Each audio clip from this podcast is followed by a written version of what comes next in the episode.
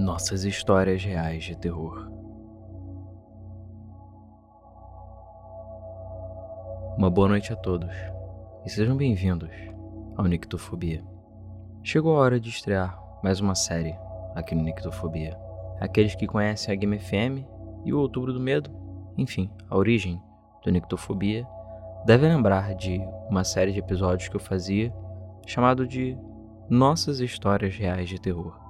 Era uma série de episódios em que nós contávamos as nossas histórias que realmente aconteceram, envolvendo o sobrenatural, o desconhecido e outras coisas bizarras. Eventualmente, isso evoluiu para vocês, aí do outro lado que estão ouvindo os episódios, enviarem as suas histórias e contarem um pouco das coisas bizarras que aconteceram com vocês também. Inclusive, com esse episódio e a volta dessa série Nictofobia, vocês podem mandar suas histórias diretamente no nosso e-mail contato@nictofobia.com.br ou pelo nosso site, que tem um formulário lá também, nictofobia.com.br. Eu sei que muitos de vocês já mandaram as suas histórias e pode deixar que elas estão separadas aqui. Mas a ideia vai ser eu contar essas histórias separadamente, em formato um pouco menor, mas pelo menos os episódios sairão com mais frequência. Eu ia começar com outro episódio mas visto que o de talassofobia ficou bem grande e saiu agora há pouco, eu vou começar com uma história menor, mas uma das minhas favoritas ainda assim. E o meu episódio original para voltar com essa série eventualmente vai aparecer. E ele vai ser um dos grandes, eu acredito. Mas prepare-se para ver uma frequência maior de episódios de Nectofobia, mas episódios relativamente menores focados em histórias separadas. Pelo menos essa era a ideia do Nectofobia desde o início. De qualquer maneira, sem mais delongas, a ideia é exatamente essa nós pegamos as nossas histórias pessoais, minhas, suas, de nossos conhecidos, e eu então narrar e contar elas aqui para vocês. E falando sobre a história de hoje, que eu dei o título de Pesadelo no Sítio, como eu disse, é uma das minhas favoritas. E eu sei que é uma das favoritas de vocês também.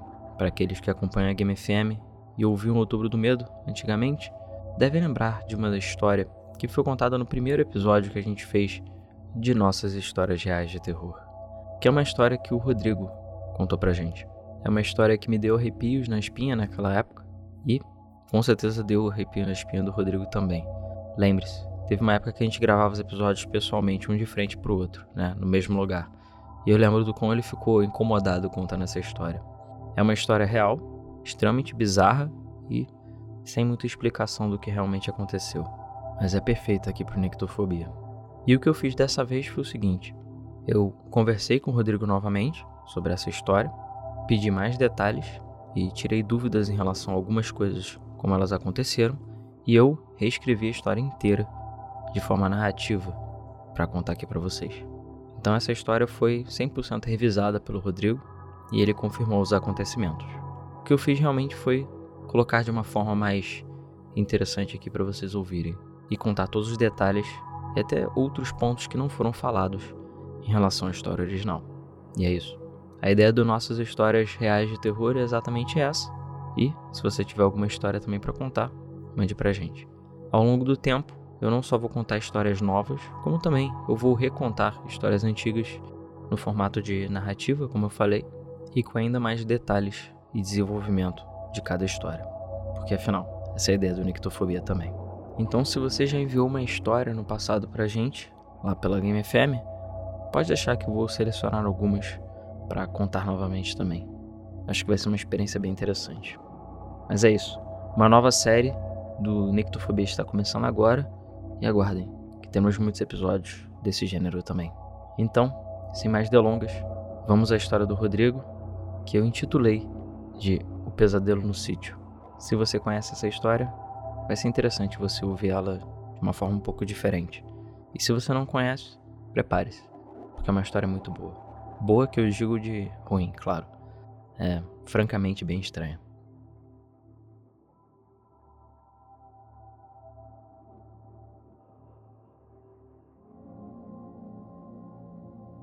Essa história aconteceu comigo já tem bastante tempo, mas eu lembro como se tivesse acontecido hoje. E toda vez que eu penso nela, eu tenho arrepios. Eu era criança, devia ter por volta de 11 ou 12 anos de idade, não mais do que isso. Eu e minha família tínhamos ido passar um feriado em um sítio em Itaipuaçu, que é um distrito do município de Maricá, no Rio de Janeiro. Na época, pouca coisa existia para aquelas bandas. Era um local bastante isolado. Então era bem comum haverem sítios, e era uma região repleta de mato. E isso era algo que eu e minha família costumávamos a fazer com frequência. Esse sítio pertencia a uma das minhas tias, então era bem coisa de família mesmo. E esse sítio era apenas uma das propriedades dela. Ela era uma pessoa que tinha uma condição financeira bem melhor do que a nossa. De qualquer modo, era aniversário de um dos meus primos naquele feriado. Por conta disso, nós sabemos que não só iríamos lá para brincar e nos divertir, mas também ia ter uma festa. E vocês sabem como festa de criança é legal. E eu certamente estava muito animado para aquela viagem. Chegamos no sítio e tudo estava bem tranquilo. Os primeiros dias foram normais, sem grandes acontecimentos. Eu fiquei brincando bastante, me diverti muito com meus primos e amigos, não houveram maiores preocupações. Aquela coisa boa de ser criança, vocês sabem. E aí, chegou o dia do aniversário. E para nossa surpresa, e do aniversariante também, não só a gente ia ter uma festa de criança, como também teríamos animadores. Sim, a minha tia tinha contratado eles para tomar conta do aniversário e deixar ele ainda mais especial. E claro, nós ficamos ainda mais animados. Lembre-se, por conta da condição financeira dela, ela tinha condições de fazer esse tipo de coisa, que na época certamente não era nem de perto tão comum quanto era hoje em dia. Então imagino o quanto não deve ter custado.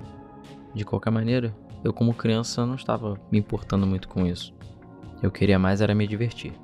E agora nós íamos ter pessoas dedicadas para fazer todo tipo de brincadeira com a gente. Certamente ia ser uma viagem inesquecível. E é engraçado como certos detalhes a gente nunca esquece porque eu nunca esqueci de quando eles chegaram no sítio. Os animadores de festa vieram numa Kombi, cheio de coisas.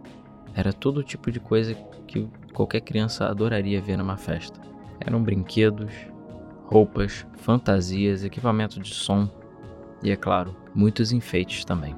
E nessa Kombi tinham três pessoas, que deviam ter por volta dos seus 20 anos de idade. Eram dois homens e uma mulher. Um dos homens estava dirigindo a Kombi e era como se fosse um auxiliar, que ficava montando e desmontando as coisas, tirando elas da van e tudo mais. Um outro homem cuidava do som. Ele ficava colocando as músicas, falava no microfone e ficava animando as crianças. Mas com certeza a principal pessoa desse grupo, que era a que mais chamava atenção, era uma mulher. Ela não só comandava as crianças e cuidava de todas as brincadeiras, mas era sempre ela que estava falando de um modo geral e juntando todo mundo, e animando, e fazendo de tudo para as crianças estarem se divertindo. Vocês sabem como é. Ela era o centro das atenções dos animadores de festa. E um dos motivos para eu nunca ter esquecido do dia que eles chegaram, não só era pela Kombi estar decorada, de todas as coisas, que era uma grande surpresa para mim, mas que essa jovem estava fantasiada de Emília, do sítio do Pica-Pau Amarelo. E ela chegou diretamente no sítio dessa forma. Já veio completamente vestida da personagem. Então na época era quase como se o personagem estivesse lá. A gente não pensava muito nessa questão de ser alguém fantasiado ou não. Vocês sabem como é. De qualquer maneira, o plano eram brincadeiras o dia inteiro. A ideia era realmente fazer aquele aniversário ser muito especial. A gente ficaria brincando e brincando, e os animadores iam fazendo várias atividades diferentes, além, é claro, do parabéns e de outras coisas. Realmente o número de atividades e tipos de brincadeiras diferentes era bem grande. Foi algo realmente muito bem planejado. Porém, a gente não era exatamente obrigado a ficar junto com os animadores. Esse sítio era bem grande, então por isso havia momentos em que a gente simplesmente podia ir para outros lugares e não tinha problema. Claro, a maior parte das crianças não ia perder as brincadeiras. Mas se você estivesse fazendo outra coisa ou fosse ficar com seus pais, não tinha problema. E só para vocês terem uma ideia, o terreno não era só grande, como a casa em si também era bem grande. Era uma dessas casas típicas de sítio ou de veraneio. Ela tinha dois andares e, sem brincadeira, acho que ela devia ter por volta de uns sete quartos, se não mais, além de uma piscina. Era uma casa muito grande, em um sítio muito grande, e em volta desse sítio, o entorno todo, era coberto de mato. Atrás da casa tinha um canil e um galinheiro, sendo que o canil já estava abandonado, porque eles não tinham mais cachorros na casa. Mas o galinheiro ainda era utilizado. Em um momento, a gente queria explorar um pouco daquele mato que tinha atrás da casa, passando pelo canil e esse galinheiro. Eles ficavam bem próximos a um morro bem grande, e aquela área toda era puro mato. E por ali você conseguia pegar uma trilha que adentrava na floresta, mas era relativamente largada. Não tinha muito cuidado pelo caseiro e as pessoas que cuidavam da casa. E como nós éramos crianças, a gente simplesmente ficava desviando a nossa atenção do que estávamos fazendo com alguma frequência. Então, quando estávamos indo para aquela direção, a animadora chamou a nossa atenção dizendo para voltarmos, já que eles iam servir um lanche. Então era melhor que a gente ficasse por ali. Antes de decidir realmente nos adentrarmos na floresta, nós decidimos dar meia volta e nos reunirmos onde estavam servindo a comida. E nisso é que começaram os acontecimentos estranhos. De repente, eu vejo a minha tia desesperada. Ela veio correndo na nossa direção e claramente estava perturbada e muito aflita. Na emoção do momento, ela acabou falando com os outros adultos que estavam juntos de nós em voz alta, e por conta disso nós todos ouvimos o que tinha acontecido. Ela foi bem direta. Alguém ou alguma coisa tinha arrancado a cabeça de três das galinhas dentro do galinheiro. E isso tinha sido muito recente, porque o sangue ainda estava fresco. E não foi um mero corte ou as galinhas só estavam sem cabeça. As cabeças tinham sido literalmente arrancadas e elas estavam relativamente próximas de onde as galinhas estavam. Ninguém sabia o que dizer ou o que fazer, mas a comoção foi bem grande. Eu não cheguei a ver o que aconteceu, porque obviamente os adultos não deixaram, mas estava todo mundo perturbado com o que houve. Ainda mais porque ninguém viu ou ouviu nada. E, como era bem recente, com certeza tinha acontecido durante a festa. Como não havia nada que pudesse ser feito e ninguém viu nenhum tipo de animal ou evidência ou pessoa que pudesse ter feito aquilo, todo mundo tentou esquecer e a festa prosseguiu. Afinal, por mais que tenha acontecido essa coisa bizarra, eles não deixar a festa deixar de rolar por conta disso. Era um dia especial, afinal. De qualquer maneira, conforme o tempo foi passando, as crianças ficavam insistindo em querer pegar a trilha da floresta para explorar, fazer alguma coisa diferente, coisa de criança, sabe? As brincadeiras eram legais, mas certamente a curiosidade falava mais alto. E uma criança ficava meio que empolgando a outra de: vamos explorar, quem sabe a gente não acha alguma coisa interessante naquela floresta. Porém, visto o que aconteceu com as galinhas, ninguém estava deixando as crianças irem sozinhas explorar o mato. Mas as crianças estavam insistindo bastante, e eventualmente a animadora cedeu e aceitou explorar conosco essa trilha e esse mato atrás da casa que ia até esse morro. Durante o caminho, nada de destaque aconteceu. A trilha ia ficando mais fechada, a floresta ia ficando mais densa, mas a gente só via animais e muitas e muitas plantas. E isso já era mais ou menos no começo do fim da tarde. Possivelmente era por volta de 16 a 17 horas. Então lentamente estava escurecendo, e a floresta naturalmente deixava tudo um pouco mais escuro. Por conta disso, a animadora falou que nós só iríamos ver um casebre que estava ali na frente e que logo depois a gente iria voltar. Era uma cabana, dessas feitas totalmente de madeira, de forma rústica. Não era a cabana mais bem feita do mundo, mas tem cara de que já foi usada em algum momento. E eu digo isso porque claramente ela estava abandonada, já devia ter algum tempo. Mas não parecia ter nenhum problema por ali, ela era segura o suficiente. Então tudo bem, a gente podia ir ali explorar. A curiosidade falava mais alto afinal. Mas aí aconteceu mais uma coisa estranha. A minha prima estava comigo.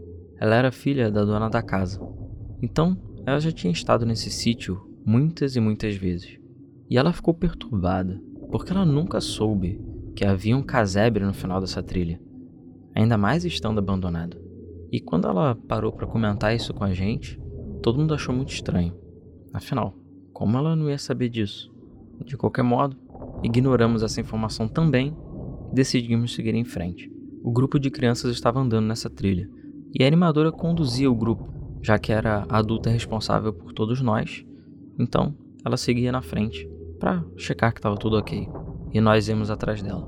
Ao chegar mais ou menos onde estava a cabana, uma das crianças do grupo tropeçou e caiu no chão. Por conta disso, nossa atenção se virou para ele e a gente ajudou ele a se levantar. Só que naturalmente nós fomos ver no que ele tropeçou exatamente, porque parecia ser alguma coisa estranha. Ele tinha tropeçado numa pilha de roupas que estavam largadas, bem ali no meio da trilha. Só que essa não era a parte estranha. E sim que a animadora foi pegar as roupas por curiosidade para ver o que, que eram, e ela deu um grito, bem alto, e entrou em pânico.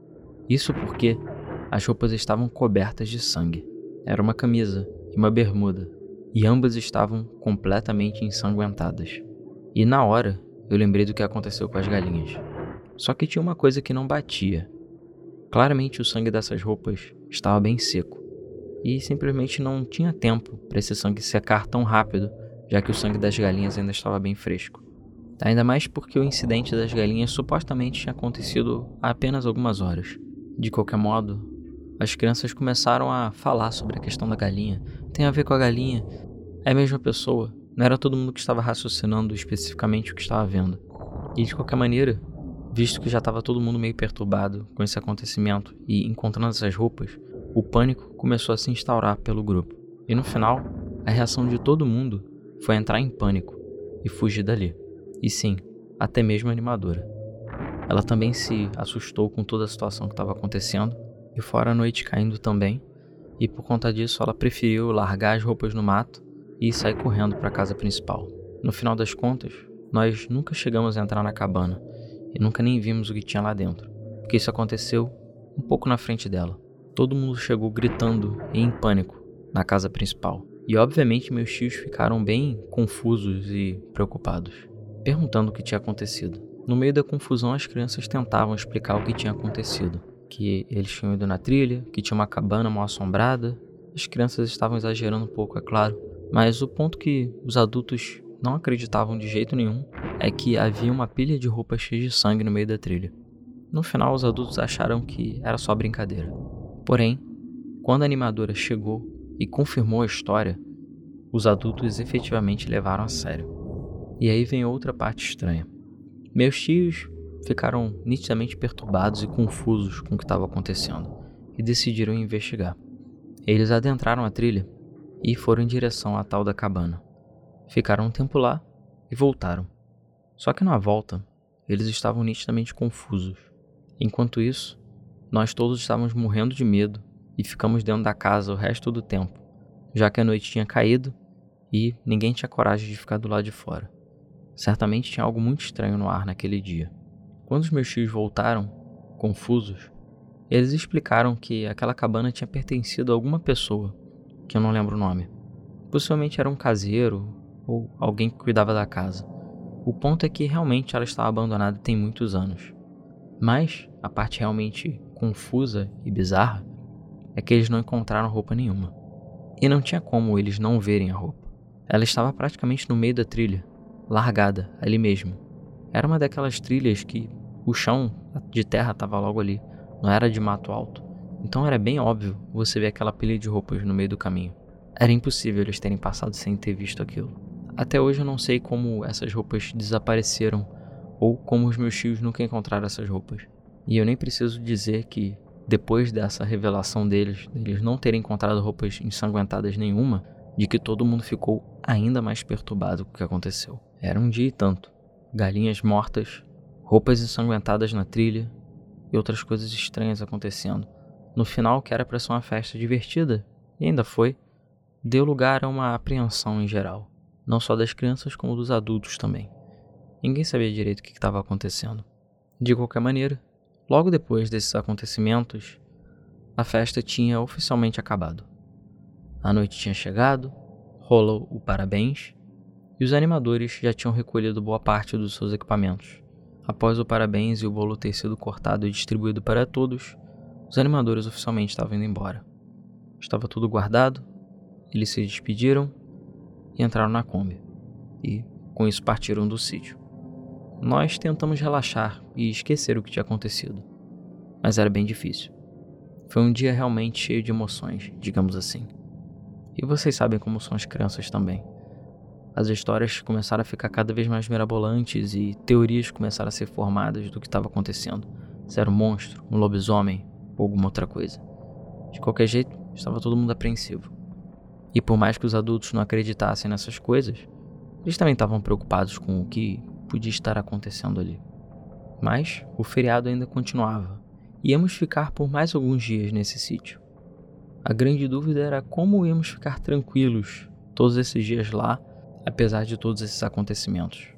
Mas, e se eu contar para você que essa não foi a parte mais bizarra da história?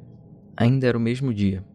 Já era bem no final da noite e todos já estávamos prontos para ir dormir nos seus quartos, ou pelo menos tentarem dormir. Nisso, estávamos na sala ainda e o telefone tocou. Era bem tarde da noite e lembre-se, isso era numa época que ninguém tinha celular. Era um telefone fixo que tinha na casa. Isso também muito antes de qualquer telemarketing da vida. Então, uma ligação no meio da noite? O que, que poderia ser?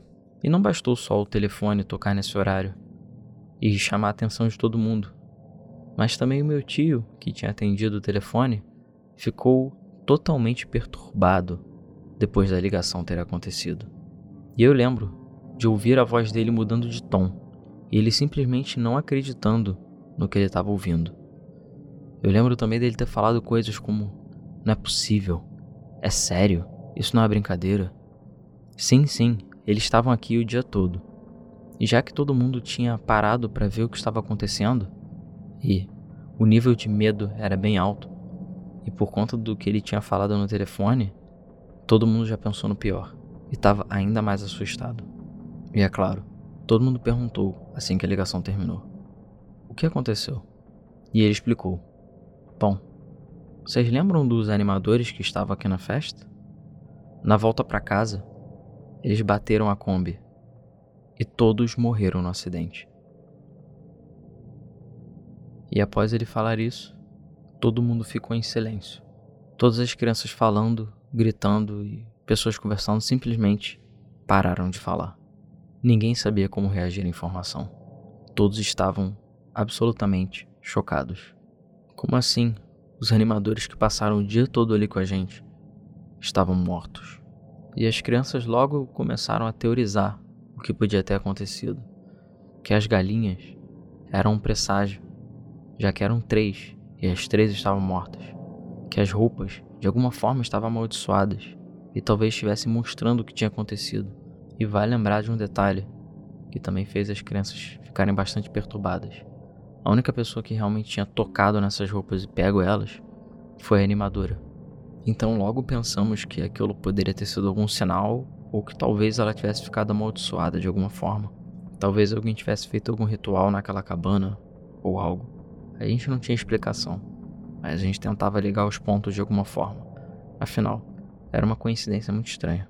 Só que nós nunca tivemos uma resposta. Alguma coisa realmente muito estranha aconteceu naquele dia. Ou foi tudo uma grande, bizarra e estranha coincidência, mas quem sabe? Certamente foi um dia que ficou marcado na minha memória para sempre. E só de contar essa história, eu fico todo arrepiado.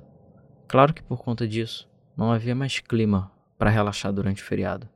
E até irmos embora para casa, esse era o único assunto que se falava.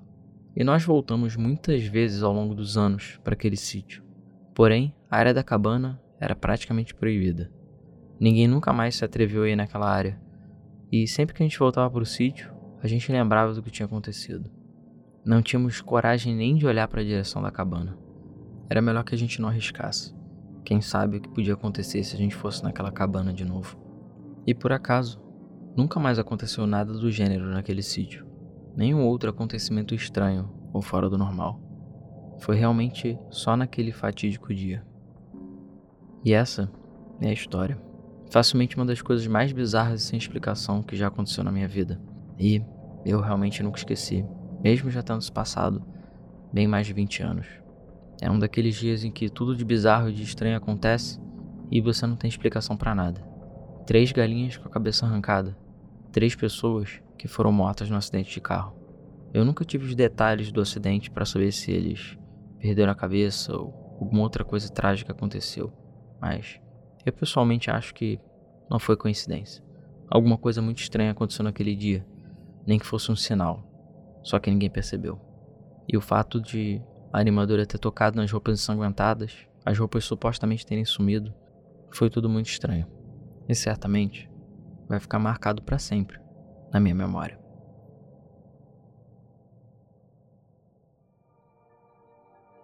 E essa é a história que foi contada pelo Rodrigo. E foi contada também nos podcasts antigos.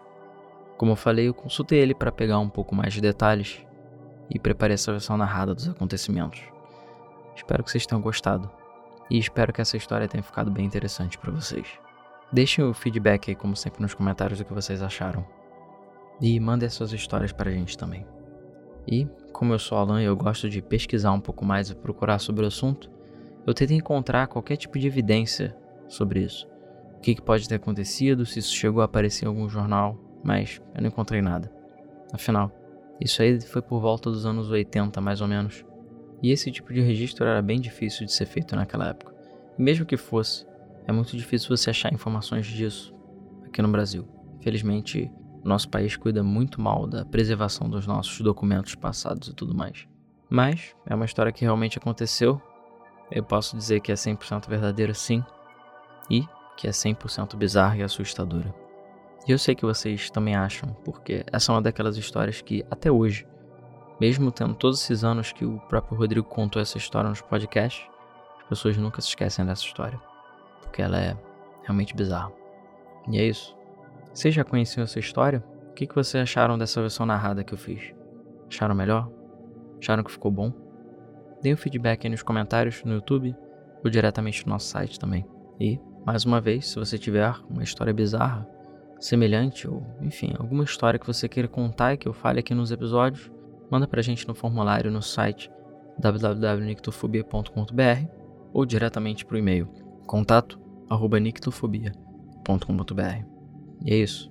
Obrigado se você ouviu até aqui e aguarde que em alguns dias teremos mais um episódio novo. No final, acho que a história ficou um pouco mais longa do que eu imaginei, o que é curioso. Mas ainda assim, a gente vai ter esses episódios um pouco menores, com histórias às vezes de 10, 5 minutos. Mas eles vão sair com mais frequência. E eu espero que vocês achem interessante esse formato. Então, obrigado se você ouviu até aqui. Não se esqueça de fazer o de sempre. Se inscrever se você não conhece o canal, deixar um like, aquela história que todo mundo já sabe.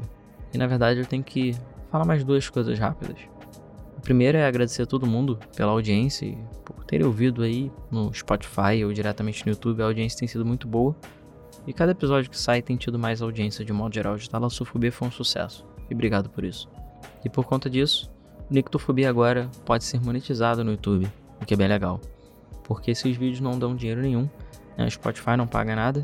E o único apoio financeiro que eu recebo, além, é claro, da Game FM e outras coisas que não são relacionadas à Nictofobia, é o nosso apoia-se apoia.se barra nictofobia.